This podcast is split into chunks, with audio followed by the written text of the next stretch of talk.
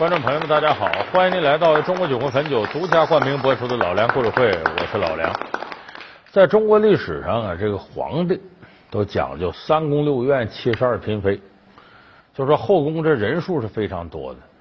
那这个人数一多呀，难免他这孩子就多。你这皇上搁到咱们今天，那准是计划生育罚款的大户。这个多呢，体现在呢，皇子多，那公主也多。当然了，这个公主多呀，你不能都赖皇上，因为很多公主啊不是皇上亲生的。就说皇上亲生的女儿是公主，有一些不是他亲生的，也给封成公主了，这叫赐封公主。那么说，历史上赐封公主里边名气最大的是谁呢？就是咱们今天这老梁故事会要讲这位主人公，唐朝时候的文成公主。咱们很多人熟悉文成公主是学中学历史课本，翻开课本就说文成公主牺牲小我，为了大我，为了国家，带着大唐的文化文明进入西藏，与这个吐蕃的第三十二代赞普松赞干布成婚，可以说对推动了民族融合、中华文明的传播做出了卓绝的贡献。那么说，文成公主入藏。是个什么样的举措呢？准确来说是和亲。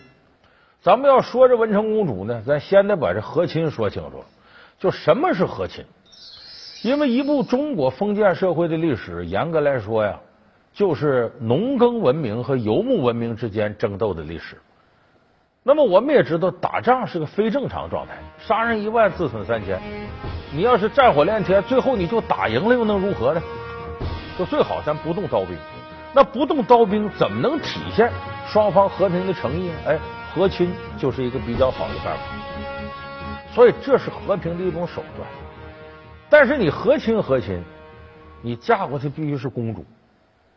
我这是金枝玉叶，才配得上你那头的领袖。可是问题哪来那么些公主啊？就唐太宗手底下公主不够了。